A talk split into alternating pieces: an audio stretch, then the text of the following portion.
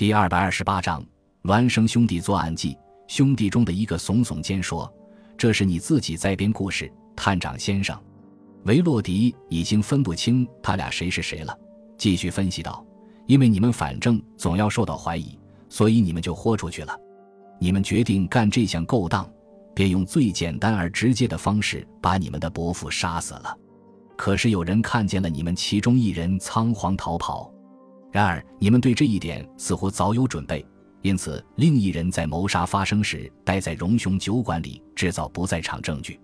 现在我们就得证明你们俩其中一人当时到底在何处。我不得不承认，你们干得真漂亮，因为只有一个人是凶手。我们如果没法证明你们俩谁做的案，那就不能随意控告并逮捕你们其中一个人，尽管有一位见证人。可是没有哪个陪审团会在百分之五十错误的可能性下做出判决。现在告诉我，我分析的没错吧？双生子之一嚣张的哈哈大笑。算了吧，探长先生，我们要是真像你说的那样机灵，就不会承认这一套荒谬推理。我们要是承认你所形容的那种蓄谋，你就会指控我们俩是同谋犯，把我们兄弟俩都送上绞刑架。维洛迪探长答道。我会那样干的，想必你们早就料想到了这种结局。好，不管陪审团是否同意，我认为这已经证明了我的判断正确无误。兄弟中的一个脸上带着一丝明显带有傲慢的挑衅意味的微笑。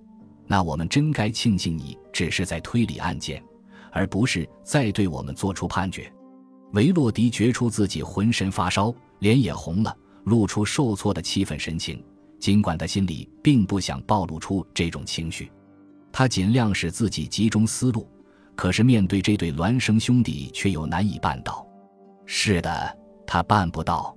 唐诺多和德文一向是他最讨厌的两个小伙子，他清楚他俩的全部经历，听够了他俩的所作所为。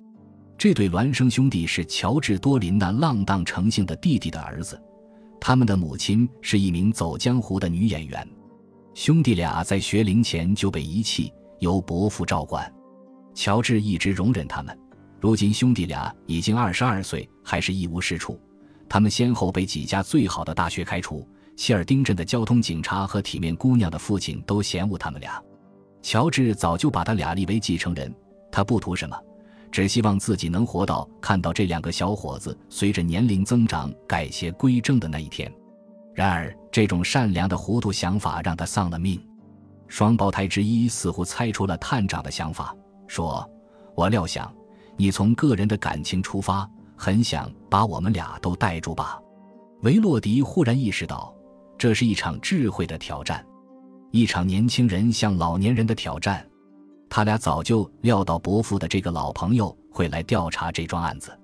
他第一次发觉自己已经五十三岁了，满头银发。肌肉松弛，甚至连脑子也不好使了，而这对年轻的孪生兄弟却以清晰的头脑在干罪恶勾当。他必须得打起精神来为老朋友讨回公道。他没有理睬兄弟俩的挑衅，对他们说了一声“请随我来一下”，然后领他们回到前厅，在书房门口站住，把简·安森叫出来。他只是说：“把这两个家伙的指纹取下来。”两兄弟没有表示任何抗议，就接受了。其中之一嘿嘿笑着说：“要知道，我们就住在这座房子里，你会发现在那间屋子里到处都有我们的指纹。”探长问简·安森：“刀把上有指纹吗？”简·安森答道：“查过了，指纹已经给擦得干干净净。”探长生怕会见到他俩的嬉皮笑脸，瞧都没瞧那对孪生兄弟。他对简·安森做了一系列指示，然后说：“半小时内如有什么事。”就打电话到荣兄酒馆找他。双生子中的一个问道：“听一听洛莎来怎么说，应该很有意思。我们能和你一起去吗？”维洛迪探长说道：“你不说，我也打算带你们俩一块去呢。”他俩跟他一起上了车，还主动告诉他哪条是去荣兄酒馆的近路。维洛迪注意到，这条路确实非常近，只走了四分钟就到了。荣雄酒馆是一座土里土气的老式两层楼房，离城镇大道相当远。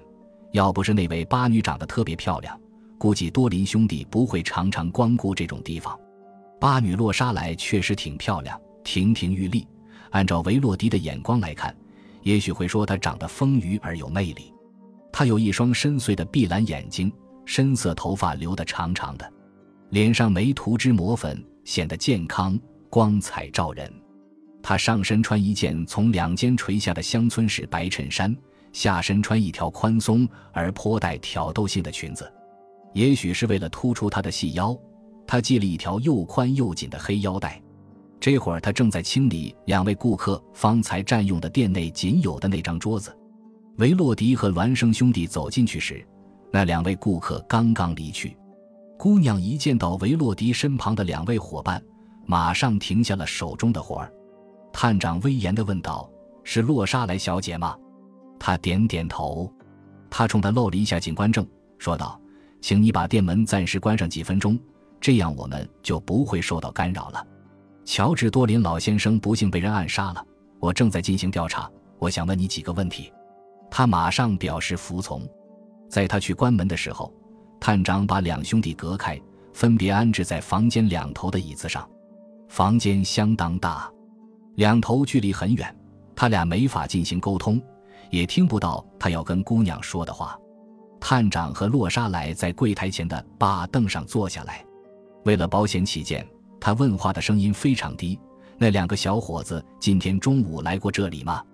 来过，先生。是两个都来了，还是只来了一个？只来了一个。哪一个？姑娘犹豫了半天，最后回答：“我也分不出他俩谁是谁，他们太像了。”今天来的那位没说明他是谁吗？先生，他没说。你也没问问？没有，先生。他俩大概是这里的常客吧？如果只是一个人来，你也不问问他是哪一位吗？我过去问过的，可他们俩总喜欢开玩笑，我压根儿就搞不清他们说的是不是实话，所以后来我也就懒得问了。嗯，我明白了。他按捺不住好奇心，忽然问道：“是他俩其中一个把乔治老伯杀死了吗？”探长如实的答道：“眼下我也不知道是谁杀的。”我只是在调查所有跟老先生有关系的人，看谁不在犯罪现场。洛莎莱好像明白了似的，点点头。探长说：“眼下我想知道今天中午这里发生的事情，不管来这里的是唐诺多或者德问，我希望你能说的越详细越好。不管是你还是他，都说了些什么话，任何情况可能都有助于侦破此案。”他皱起眉头，冥思苦想。探长觉得这个姑娘确实很漂亮。很招人喜欢，他身上有一股如磁力般吸引人的力量，连他本人都意识到了这一点。他终于开口了：“嗯，我中午十二点钟来上班的时候，放荡少爷就在门口等我了。放荡少爷，因为我压根闹不清来的人是唐诺多还是德问，所以我就这样叫他们。哦，这家酒馆的主人是缪勒太太，她每天上午来打扫店铺。”到了中午，我来上班，他就上楼去睡觉，这样我们俩便可以在晚上接着干活。这会儿他正在楼上睡午觉呢。缪勒太太有没有见到小多林先生？我估计他见到了，可他见到了也没用，他也分不清他俩谁是谁。就像我刚才说的那样，我在十二点钟左右来到这里，今天可能有点晚，我在镇上买了点东西才过来。您瞧，我买了这条腰带，好看吗？他得意洋洋地让他看一条崭新的、闪闪发亮的黑腰带。